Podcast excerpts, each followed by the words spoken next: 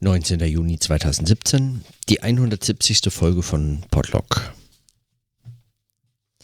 Ich habe heute ganz unterschiedliche Dinge notiert, gearbeitet, in mehr oder weniger lose Textformen gebracht zu ganz unterschiedlichen Themen, über die ich heute alle gar nicht ähm, sprechen will, aber äh, im Briefwechsel, den ich jetzt fertig gelesen habe von Adorno und Scholem, ist mir ein Zitat von Scholem aufgefallen und zwar zitiert er hier einen Aphorismus von Adorno aus der Minima Moralia und dem bin ich äh, gefolgt. Ich bin noch einigen anderen Textverweisen gefolgt, aber diesem unter anderem und, und ähm, halte den für so wichtig, dass ich ihn gerne hier vorlese und äh, deswegen in meine Notizen einfließen lasse. Es handelt sich dabei um den Aphorismus 152, der heißt, vor Missbrauch wird gewarnt. Vor Missbrauch wird gewarnt. Die Dialektik ist in der Sophistik entsprungen, ein Verfahren der Diskussion, um dogmatische Behauptungen zu erschüttern und, wie die Staatsanwälte und Komiker es nannten, das mindere Wort zum stärkeren zu machen. Sie hat sich in der Folge gegenüber der Philosophia perennis zur perennierenden Methode der Kritik ausgebildet. Asyl allen Gedankens der Unterdrückten, selbst des nie von ihnen Gedachten aber sie war als Mittel, Recht zu behalten, von Anbeginn auch eines zur Herrschaft. Formale Technik der Apologie, unbekümmert um den Inhalt, dienstbar denen, die zahlen konnten. Das Prinzip, stets und mit Erfolg den Spieß umzudrehen. Ihre Wahrheit oder Unwahrheit steht daher nicht bei der Methode als solcher, sondern bei ihrer Intention im historischen Prozess. Die Spaltung der Hegelschen Schule in einen linken und rechten Flügel gründet im Doppelsinn der Theorie nicht weniger als in der politischen Lage des Vormärz. Dialektisch ist nicht bloß die marxistische Lehre, dass das Proletariat als das absolute Objekt der Geschichte zu deren erstem gesellschaftlichen Subjekt zu werden, die bewusste Selbstbestimmung der Menschheit zu realisieren vermöchte, sondern auch der Witz des Gustave Doré, einem parlamentarischen Repräsentanten das Ancien Regime in den Mund legt, dass es ohne Ludwig 16. nie zur Revolution gekommen wäre, dass daher diesem die Menschenrechte zu verdanken seien. Die negative Philosophie, universale Auflösung, löst stets auch das Auflösende selber auf. Aber die neue Gestalt, in der sie beides, Aufgelöstes und Auflösendes, aufzuheben beansprucht, kann in der antagonistischen Gesellschaft nie rein hervortreten. Solange Herrschaft sich reproduziert, solange kommt in der Auflösung des Auflösenden die alte Qualität roh wieder zutage. In einem radikalen Sinn gibt es da gar keinen Sprung. Der wäre erst das Ereignis, das hinausführt. Weil die dialektische Bestimmung der neuen Qualität jeweils auf die Gewalt der objektiven Tendenz sich verwiesen sieht, die den Bann der Herrschaft tradiert, steht sie unter dem fast unausweichlichen Zwang, wann immer sie mit der Arbeit des Begriffs die Negation der Negation erreicht, auch im Gedanken das schlechte Alte für nicht existente andere zu unterschieben. Die Tiefe, mit der sie in die Objektivität sich versenkt, wird mit der Teilhabe an der Lüge erkauft, Objektivität sei schon die Wahrheit. Indem sie streng sich dazu bescheidet, den privilegienlosen Zustand aus dem zu extrapolieren, was dem Prozess das Privileg verdankt zu sein, beugt sie sich der Restauration. Das wird registriert von der Privatexistenz. Hegel hat dieser ihre Nichtigkeit vorgehalten. Bloße Subjektivität, auf der Reinheit des eigenen Prinzips bestehend, verfange sich in Antinomien. Sie gehe zugrunde an ihrem Unwesen, der Heuchelei und dem Bösen, wofern sie nicht in Gesellschaft und Staat sich objektiviere. Moral, die auf pure Selbstgewissheit gestellte Autonomie, noch das Gewissen sind bloßer Schein. Wenn, Zitat Hegel, es kein moralisches Wirkliches gibt, so wird konsequent dann in der Rechtsphilosophie die Ehe dem Gewissen übergeordnet und diesem noch auf seiner Höhe, die Hegel mit der Romantik als Ironie, Ironie bestimmt, subjektive Eitelkeit im doppelten Verstande nachgesagt. Dies Motiv der Dialektik, das durch alle Schichten des Systems hindurchwirkt, ist wahr und unwahr zugleich. Wahr, weil es das Besondere als notwendigen Schein enthüllt, das falsche Bewusstsein des Abgespalteten nur es selber und nicht ein Moment des Ganzen zu sein. Und dies falsche Bewusstsein lässt es durch die Kraft des Ganzen zergehen. Unwahr, weil das Motiv der Objektivierung, Entäußerung zum Vorwand gerade der bürgerlichen Selbstbehauptung des Subjekts zur bloßen Rationalisierung herabgewürdigt wird solange die Objektivität, die der Gedanke dem schlechten Subjektiven entgegensetzt, unfrei ist, zurückfällt hinter die kritische Arbeit des Subjekts.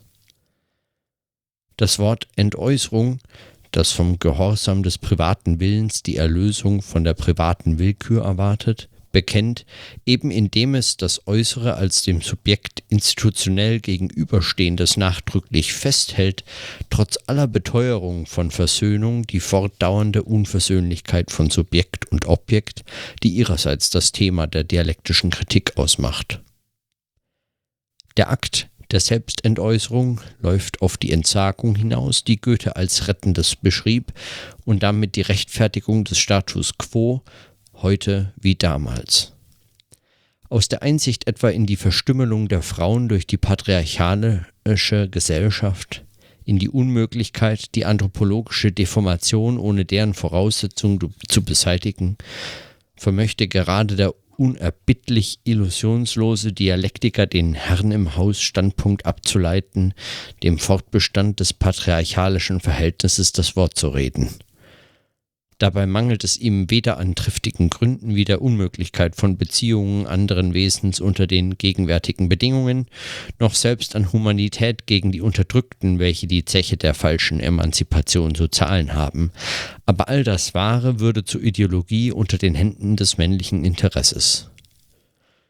Der Dialektiker kennt Unglück und Preisgegebensein der unverheiratete Alternden, das Mörderische der Scheidung indem er jedoch antiromantisch der vergegenständlichten Ehe den Vorrang vor der ephemeren, nicht in gemeinsamem Leben aufgehobenen Leidenschaft erteilt, macht er sich zum Fürsprech derer, die die Ehe auf Kosten der Neigung betreiben, die lieben, womit sie verheiratet sind, also das abstrakte Besitzverhältnis.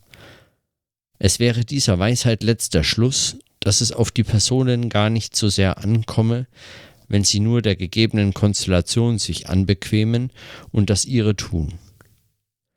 Um vor derlei Versuchungen sich zu schützen, bedarf die aufgehellte Dialektik des unablässigen Argwohns gegen jenes apologetische, restaurative Element, das doch selber einen Teil der Unnaivität ausmacht.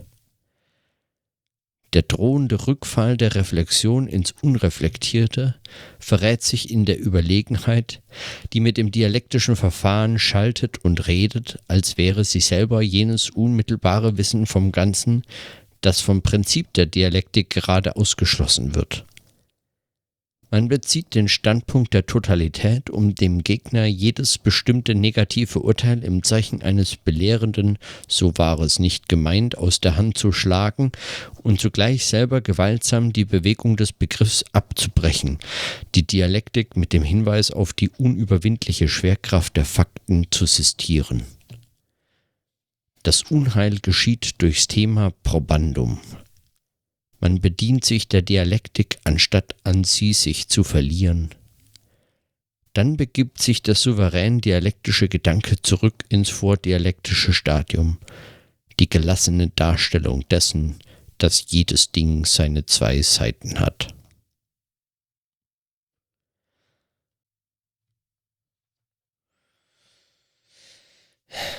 Unter anderem aus einem Grund fand ich diesen Aphorismus heute so besonders bezeichnend und sprechend, weil ich verschiedenen anderen Notizen, Hinweisen und Diskussionen, Kritiken und äh, anderen Texten nachgegangen bin und unter anderem einen ganz fürchterlich schlechten Text gelesen habe, der auch mittlerweile, glaube ich, als ein solcher weithin bekannt ist, nämlich den Aufsatz von Karl Popper, Was ist Dialektik?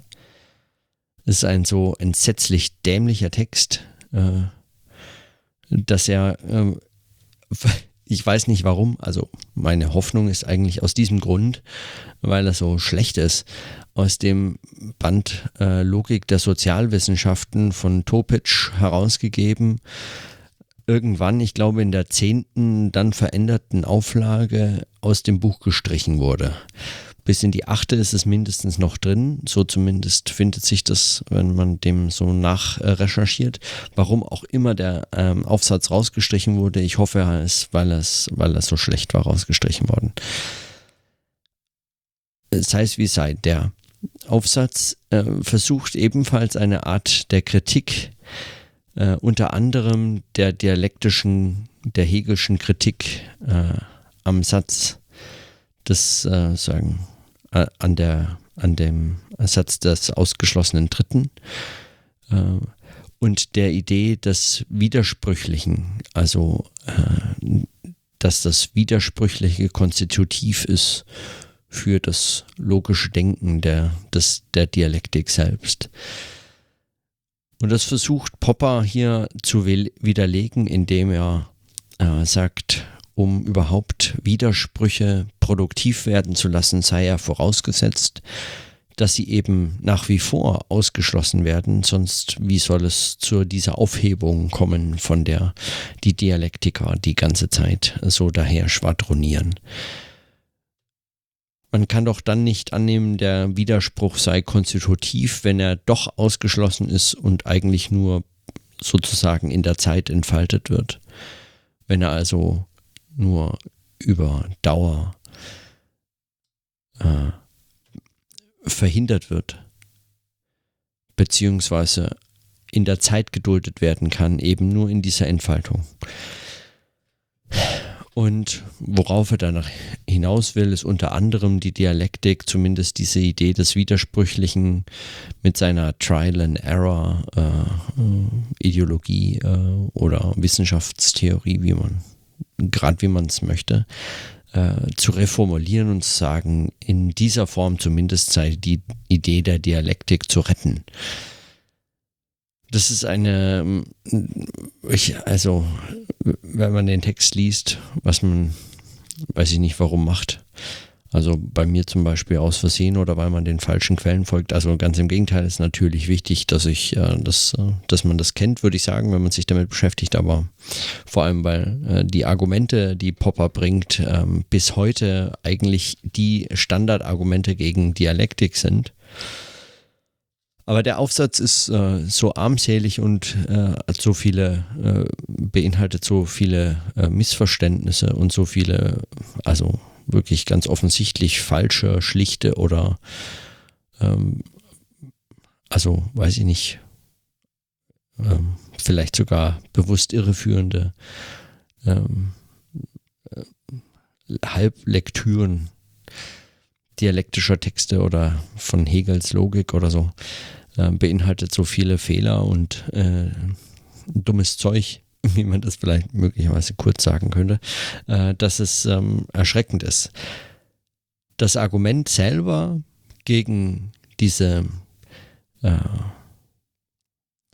gegen diese, diesen Werkzeugcharakter, den man aus einem Methodenkasten der Soziologie oder Sozialwissenschaften herausnimmt, der dann Dialektik heißen soll, die Kritik gegen diesen Werkzeugcharakter und gegen diese hm,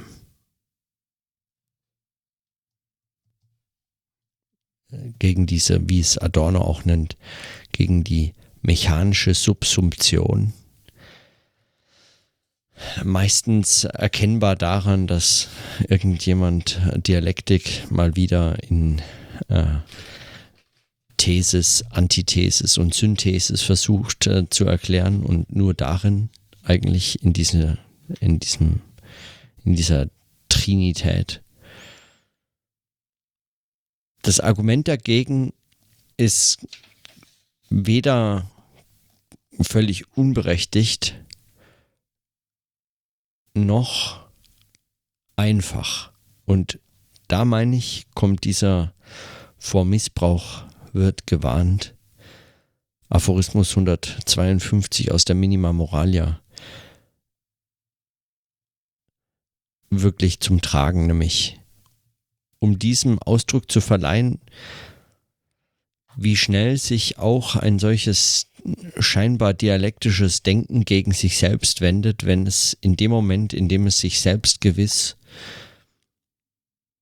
sich des dialektischen Denkens bemächtigt, statt, wie er schreibt, sich an dieses dialektische Denken zu verlieren. Und dann in solchen Fällen sich mächtig äh, an diesem Instrument berauschend, dass es einem immer ermöglicht, alles umzudrehen, den Spieß umzudrehen, wird es ein Instrument der Herrschaft und eben eins der Unwahrheit.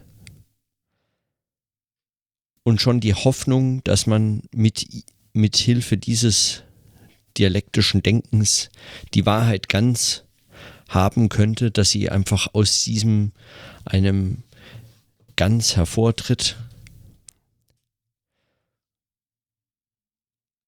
erteilt Adorno hier eine äh, Abfuhr, dass einem die Ohren klingen würden, wenn er sagt, in dieser Gesellschaft ist es vollkommen ausgeschlossen, dass etwas solches Aufgelöstes und Auflösendes tatsächlich in seiner Wahrheit rein hervortritt.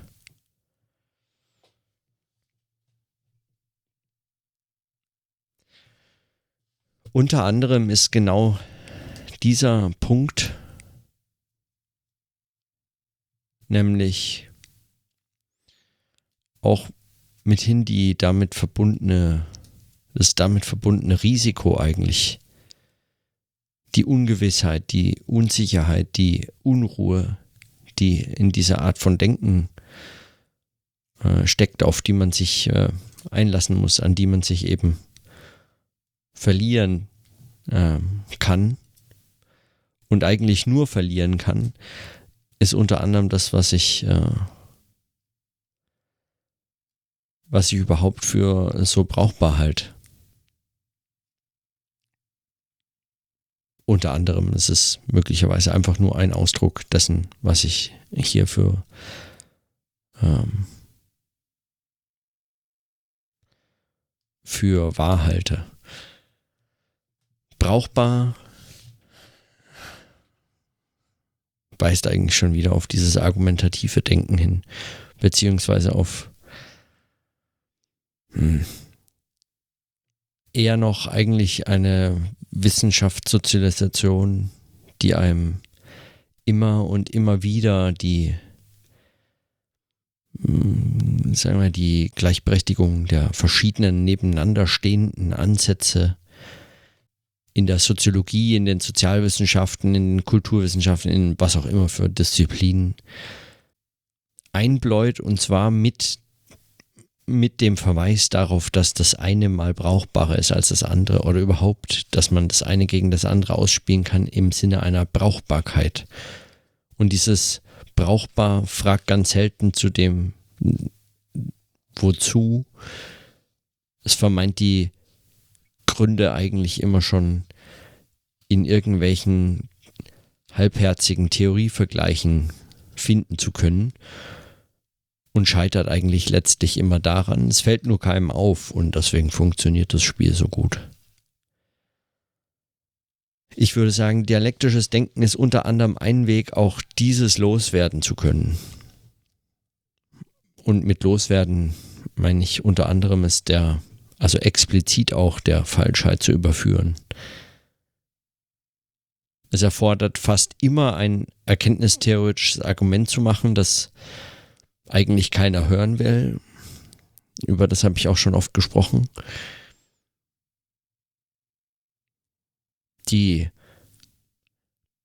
die, ähm, äh, die Kämpfe, die Anstrengungen, die unternommen werden, solche Argumente vorab zurückzuweisen oder gänzlich zurückzuweisen, als unlauter, als abwegig, als äh, unnötig und sonst wie zu diskreditieren, sind erstaunlich und ähm, überall verbreitet. Also die treten überall auf. Ist eigentlich ein, sagen, eine Art tägliche Erfahrung, die man so macht, wenn man, wenn man da sich in solchen Diskussionen findet. Aber so wichtig es ist, immer wieder diese Argumente zu machen, umso wichtiger ist es eigentlich,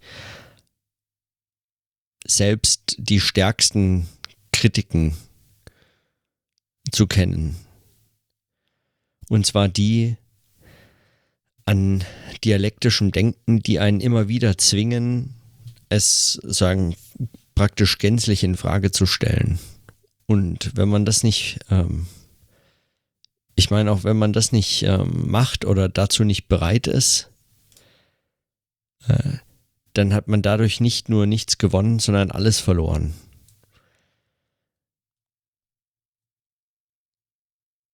Es ist also eine Art zu denken, die äh, ständig sich selbst riskiert und unter anderem das verstehe ich auch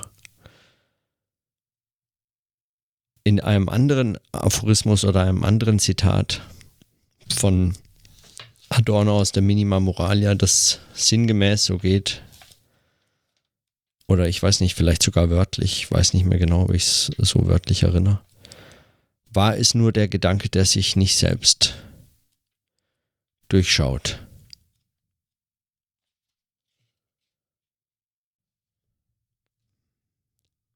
Und äh, das heißt nicht, dass jeder Gedanke, der sich nicht durchschaut, deswegen wahr ist, aber einer, der sich durchschaut, kann es schon mal nicht sein.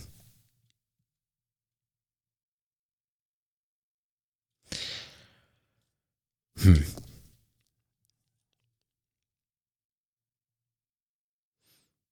Als eine Art Zeitnotiz würde ich meinen, dass das einer der Gründe ist, warum mir auch dieses darüber sprechen im, im Podlog so wichtig und so passend scheint, weil dieses Sprechen verhindert, dass man diesen Text eben in Gänze durchschaut, den man da jetzt an 170 Tagen mittlerweile so Stück für Stück, Tag für Tag spricht, der aufeinander Bezug nimmt, mal so, mal so,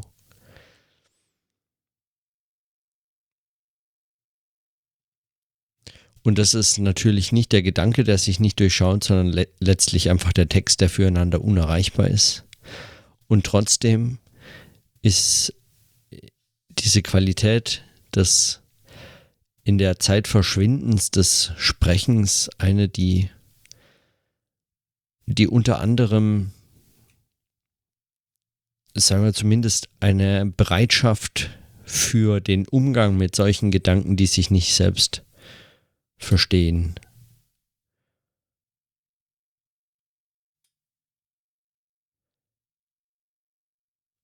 Äh, möglicherweise zu bilden unterstützt oder die Bereitschaft, sowas auszuhalten, fördert oder so, die also methodisch schon eine der Voraussetzungen schaffen kann,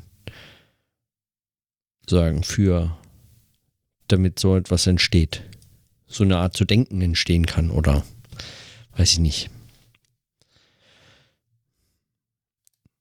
Und in der Hinsicht verstehe ich auch dann die Forderungen Adornos falsch, aber ich glaube konstruktiv, was er in dem Kohldampf-Aphorismus von schriftlicher und mündlicher Sprache geschrieben hat. Überhaupt dieses Schriftliche und Mündliche bei Adorno, das stellt sich mir auch schon deswegen als Frage, weil ich habe jetzt zum Beispiel diesen Briefwechsel gelesen von Schullem und Adorno. und war immer wieder begeistert und beeindruckt und ganz angetan auch von der Mühe, die sich die beiden Briefenschreiber äh, gemacht haben und es immer als größte Wertschätzung und Respekt und explizit an einigen Stellen sogar als Liebe bezeichnetes Verhältnis zueinander, füreinander dieser beiden äh, verstanden. Aber man vergisst zu schnell, dass die allermeisten dieser Briefe getippt wurden. Und zwar von ihren Sekretärinnen. Diktiert und getippt.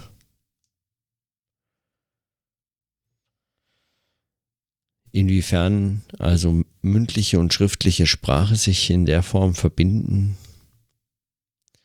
könnte an der Stelle nochmal so einen etwas bitteren Beigeschmack haben. Aber das sind, das ist wirklich die Seitennotiz zur, die, die Randnotiz zu einer Randnotiz. So. Ich belasse es einfach bei den kurzen Kommentaren zu diesem Aphorismus 100. 52. Mal schauen, wo es mich morgen hinträgt. In diesem Sinne, bis morgen.